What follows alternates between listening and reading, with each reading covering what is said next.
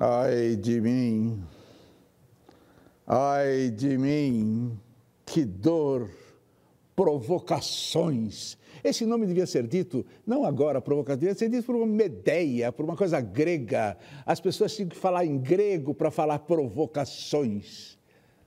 Tudo bem, provocações. Treze anos no ar, caminhando no incerto e idolatrando a dúvida. Agora, ano 14 este programa pode não ser uma janela aberta para o mundo, mas certamente é um periscópio sobre o oceano do social. Provocações. E vejam só o que perguntava a nossa convidada em entrevista outro dia a um jornal. Nesse tempo de crise, crise econômica, de valores, mudança climática, para onde estamos indo? E quando estivermos perante desastres ambientais colossais, o que faremos? Ela mesma vai responder: Mas não espere primeiros socorros nem boias de salvação, porque ela é apenas uma artista plástica, uma escultora brasileira com obras dispostas em espaços públicos do Brasil e do mundo. Vamos ver então que respostas ela dá a essas suas indagações existenciais. Ela é Denise Milan. Denise Milan, a vida é uma causa prestes a se perder ou já é uma causa perdida? Nunca uma causa perdida. Ela está aqui para a gente viver ela e a gente se ater ao que eu acredito que possa nos unir. E o que, que pode nos unir? Contra essas crises econômicas, climáticas, existência, valores, tudo que que está acontecendo e que a gente está vendo. Eu acredito que é a linguagem da Terra. E o que, que eu estou querendo dizer? A estrutura que existe na Terra. Mais particularmente o átomo do cristal. Por quê? Porque ele está presente em 90% da crosta terrestre. Ele é comum. E o que é comum, Abu Janra, é o que nos une. Nosso papel como espécie é zelar por nossa sobrevivência na Terra. Perfeito. A frase é sua. Você tem feito sua parte? Eu estou fazendo a minha parte todos os dias. Então, desde, desde os projetos de arte e educação, que eu estou trabalhando com as comunidades e trazendo essa linguagem da terra, essa linguagem da pedra, para a comunidade. Como assim? Vou te explicar. É, eu trabalho com a gênese da pedra, a transformação do caos a ordem e a validação da vida da pessoa no momento em que ela encontra na ordem a sua vida preciosa. Então, é o caos da pedra chegando à beleza da pedra, aquilo que é precioso, e trazendo isso para o ser humano. Então, nas periferias de São Paulo, onde não existe vidas preciosas ou vidas validadas, eles descobrem que são vidas preciosas e eles conseguem encontrar e diagnosticar quem são as referências preciosas lá. Então, isso nas comunidades. E daí vem para o mundo do campo da, das instalações de arte, em Assis, em outros lugares, em que eu trago justamente o quê? A, a consciência da pessoa, eu, eu, através da arte, levar a consciência da pessoa para aquilo que, de verdade, a gente tem que estar tá ligado. O que nos une, o que nos conecta, o que traz uma outra maneira de viver na Terra, uma superação do que dos conflitos, né? Denise Milan, você disse esta frase: a Terra me estimula a pensar em processos individuais e coletivos em diferentes lugares do planeta. Dê exemplos do que pensa um individual e um coletivo. O artista, eu acho que ele tem uh, várias possibilidades. Enquanto individual, ele está trabalhando com a autoria dele particular dentro do estúdio e fazendo exposição para galeria, exposição para museu, instalações em espaços institucionais. E trazendo o quê? O imaginário dele. Agora, quando que esse imaginário rompe essas paredes e daí atinge outros públicos? Daí é quando eu acho que a, o imaginário dele está transcendendo o espaço dele enquanto privado e está oferecendo para um público maior o que? O compartilhamento do imaginário. E, e, sabendo que daí já não é só o imaginário dele, mas é tocar o imaginário do outro, dos outros, dos vários outros. Denise Milan, escultora, por que as pedras, ou melhor, o quartzo em sua vida? Por que o quartzo? Porque as pedras. As pedras é o que todo mundo acha que é imutável. Pedra não muda. Só que aí que está a grande provocação. a pedra, ela se transforma no tempo, num tempo de uma outra grandeza. E o que, que tem específico no quartzo? O quartzo está presente em 90% da crosta terrestre. Ele é comum. E o que é comum, volto a repetir, é o que nos une. Então, a gente tem que buscar uma nova maneira de viver na Terra. E não através de isto é meu, isto é teu, isto é minha crença, isto é tua crença, isso sou eu, aquele é o outro. Quer dizer, essas, essas dicotomias, se elas não encontrarem uma nova referência, elas vão deixar nossa terra sangrar.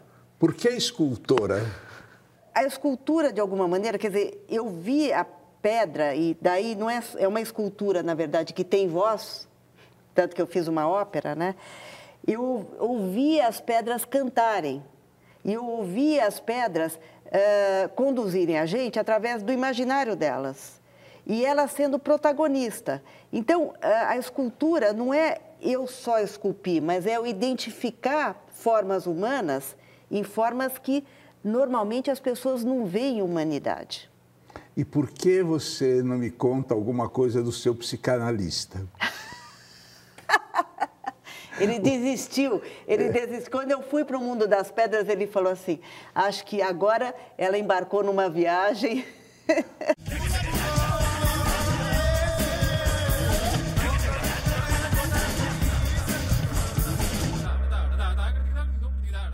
sabe que muita gente gosta de pedras, pega pedra na mão. O Ariano Suassuna adora ter uma pedra Tem. na mão. Já conversei muito com Eu ele. Eu só penso em pedra. Pedra é a coisa mais maravilhosa que tem, é a pedra.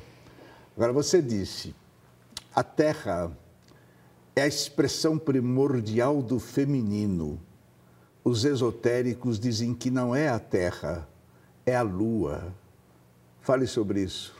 A pedra é o grande exemplo que nós temos do processo de criação. Quando a gente fala de arte, o que, que, é a primeira referência que a gente pode pensar? A Terra. O que, que ela vive no dia a dia dela? É o grande processo de criação. Vamos para o Big Bang, quando ela surge.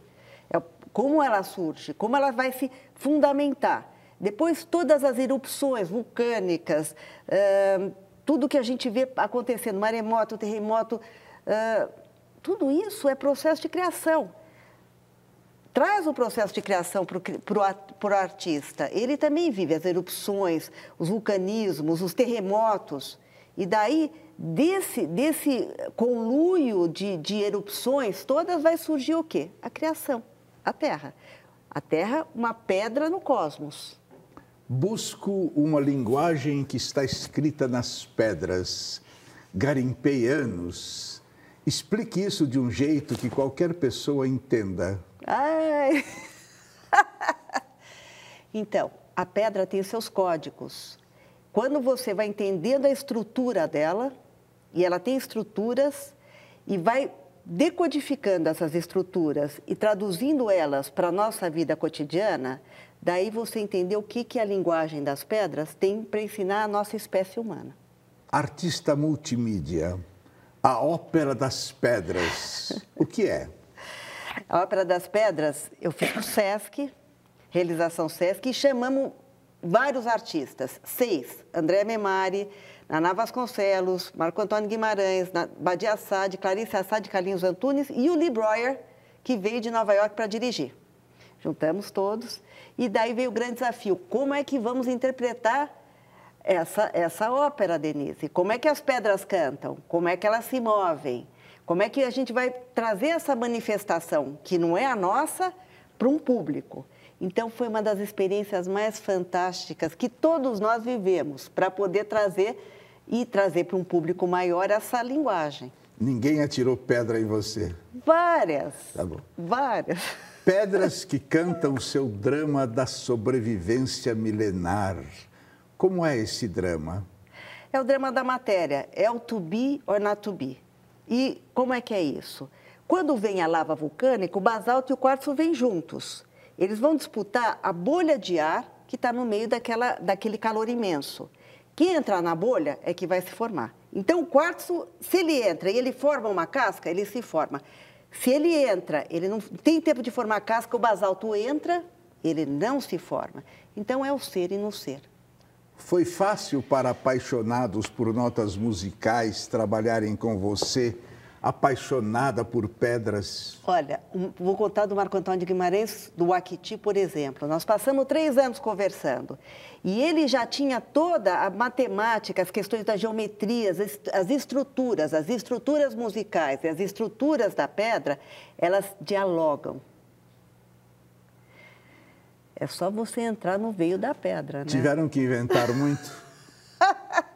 Eu acho que eles entraram dentro da própria busca deles. Cada, o que é bonito desse processo é que cada um está trabalhando com sua própria busca. E a agregação se dá estruturalmente. Eu trabalho basicamente com a estrutura. Onde é que você montou essa ópera? No estúdio. Bom, a primeira versão, que foi o DVD, foi o estúdio que a gente fechou, virou uma caverna. E veio uma, uma equipe de jovens cineastas e daí a gente fazia todas as experimentações. Foi uma verdadeira viagem, assim, uma, uma, uma grande aventura. Mas depois ela passa para o espetáculo, ela passou para o teatro, ela foi para o Sesc Piranga. E daí foi uma outra experiência, com uma, uma grandiosidade maior, com toda a coisa do público, da grande ópera, né? do grande finale.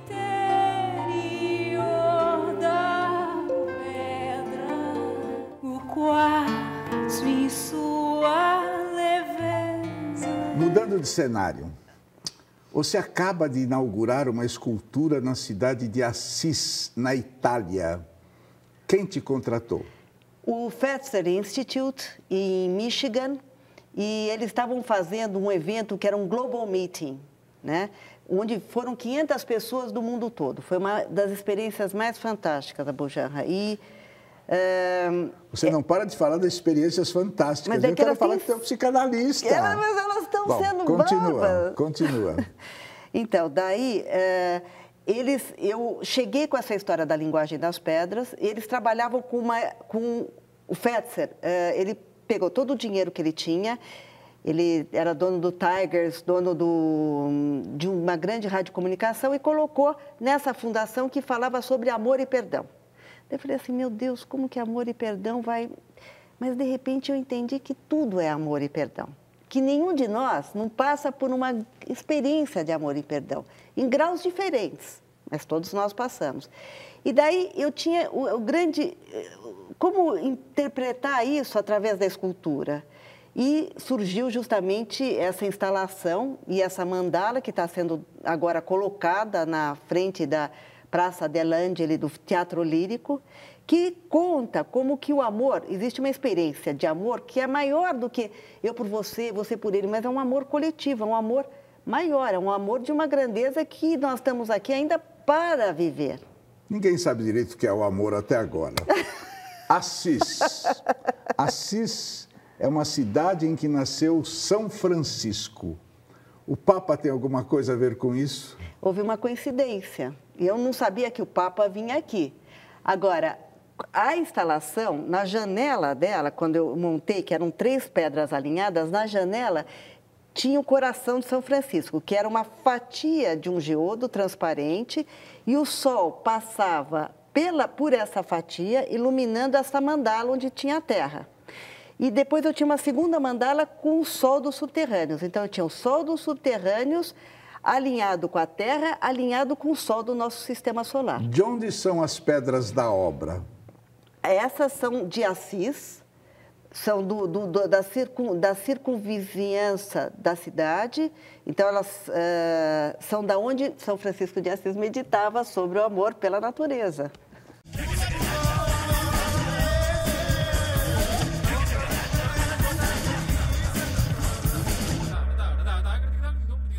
que mais você andou fazendo no exterior depois que as pedras entraram em sua vida? Então, eu fiz uh, em Chicago uma escultura que chama America's Courtyard, em parceria com a Ari Pérez, e, e ela, ela retrata 60 blocos de pedra que simbolizam as Américas, onde não existe o primeiro mundo ou o terceiro mundo, mas todos estamos sentados numa mesma arena, para poder ter um diálogo um pouco mais humano, né? Aqui no Brasil, o que há de seu? Eu tenho umas oito obras públicas no Brasil, né? Quer dizer, fora a instalação e tudo isso, assim, desde Belém do Pará, onde eu fiz na, é, o, o, o Uramutauê, o aquele que vem de outro lugar. Aliás, aliás que o Ariano Suassuna visitou e se encantou. Daí ele me mandou, daí ele falou assim, gostaria de conhecer a Denise. E eu fui lá encontrar com ele para a gente falar de pedra. Belém. Depois eu tenho na Bahia, no Pelourinho, em São Paulo, umas cinco obras públicas. Agora estou fazendo uma fantástica no Recife, com 26 cavernas. Então, eu estou tô, tô aí visitando Você as cidades. Chama alguns trabalhos seus de escultura pública. O que é isso? É trabalho pago com dinheiro público? Alguns são, outros não. Alguns são encomendados, outros são colecionador que quer aquela obra para o espaço dele. Então, varia muito. Cada história é uma história. Nunca tive duas iguais. Como reage ao topar com pessoas que não lhe conhecem, paradas, admirando as suas obras? Bom, é sempre. A gente, quando consegue comunicar, é bom, né? A gente Sim. fica. É, Sabe, assim, você percebe que você saiu, não é só para você que você está fazendo, existe uma coisa que vai e além, né? Com as pessoas que passam direto e nem percebem que é uma obra de arte exposta no caminho. Faz parte, né? Eu acho que quem é artista sabe muito bem que não é ele não é o foco do mundo, né? Quem tiver né, a ver com aquele teu universo, com aquilo que você está falando, que for receber alguma coisa, vai receber. E quem também tiver na, num outro caminho, a gente também Denise Milan, a arte te deixou rica? Eu acho que sim, cheia de experiências, experiências assim incalculáveis. Em que momento da vida você pensa que você se encontra? Eu me encontro toda vez que eu consigo manifestar aquilo que o meu ser interior veio para, a minha natureza interior veio, veio para ser. Né? Quer dizer, quando ela consegue se revelar, é um momento Denise desses. Milan, qual foi a maior transgressão que você praticou na vida? Se não contar, nós vamos pensar pior.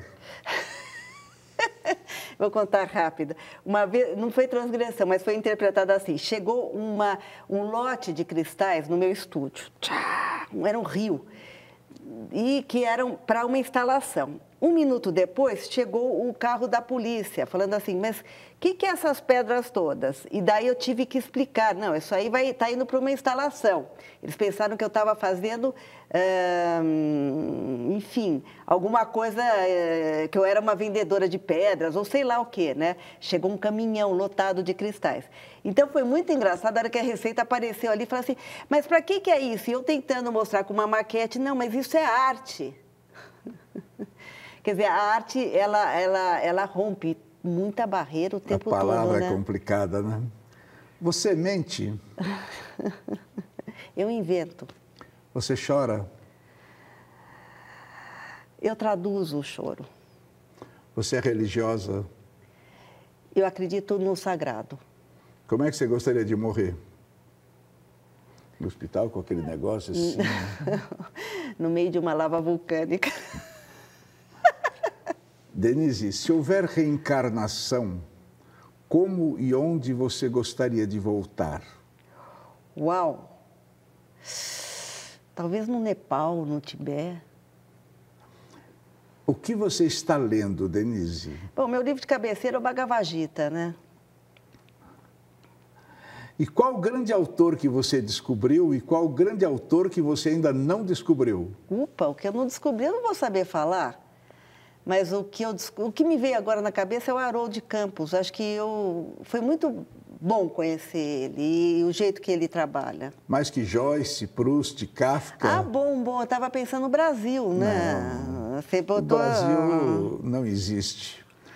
O seu próximo trabalho, qual é? O Brasil não existe. O próximo trabalho eu estou fazendo para Basileia, para a Suíça. Eu vou fazer uma, uma exposição de fotocolagens lá. Como está o seu país? Meu país está cheio de questões, mas ele ele está pipocando, né? Ele está pipocando. Quem maior mal fez ao mundo? As pedras, a religião ou o poder? Eu acho que a religião é complicada, né? A religião, ela destroça as pessoas, né? Pensando em 500 anos atrás, principalmente... Você não precisa nem... Aquela caça às bruxas... Nem tão longe, vai hoje, quer dizer, sabe? As divisões todas que se operam, né? Complicado. Denise, que pergunta você gostaria que eu tivesse feito, mas eu não fiz? Poxa vida, eu acho que se eu acredito que a arte pode transformar. Eu acho que essa é a única pergunta que falta para a gente completar aqui nossa, nossa entrevista. Então, responda. Eu acho que a arte ela pode sim é, abrir a consciência da pessoa. Ela, ela, ela, ela, o artista ele tem essa possibilidade. Não que ele vá transformar mesmo o outro, mas ele pode apontar para coisas que as pessoas não estão olhando e trazer o quê? Ao olhar do outro para aquilo. Ó, olha isso, veja isso, presta atenção, sabe? Acho que a arte tem essa força. Denise Milan, para a gente terminar a nossa entrevista, o que é a vida? Vida, a vida é um desabrochar todo dia. A vida a gente é um desconhecido que a gente tem que poder se, se permitir né, uh, viver, sabe? Tem que a cada momento se liberar do momento que precede, se liberar das amarras nas quais a gente foi formado. Quer dizer, realmente, né? A gente veio aqui por uma coisa, eu acredito, assim, maior, né? Para a gente poder se superar um pouco, né? Denise, o que é a vida? A vida, eu adoro a vida. Tá bom, dá um abraço aqui, porque adorar a vida é uma coisa muito cruel e a única coisa falsa do programa é o abraço. Ele te fotografa muitas vezes. Se você morrer, sairá no jornal. Se você não morrer, não sairá. Eu, filho do carbono e do amoníaco, monstro de escuridão e rutilância, sofro desde a epigênese da infância a influência má dos signos do zodíaco. Profundissimamente hipocondríaco, este ambiente me causa repugnância. Sobe-me à boca uma ânsia análoga à que escapa da boca de um cardíaco. Já o verme, este operário das ruínas, que o sangue podre das carnificinas come, e a vida em geral declara guerra, espreita meus olhos para roê-los e há de deixar-me apenas os cabelos na frialdade inorgânica da terra.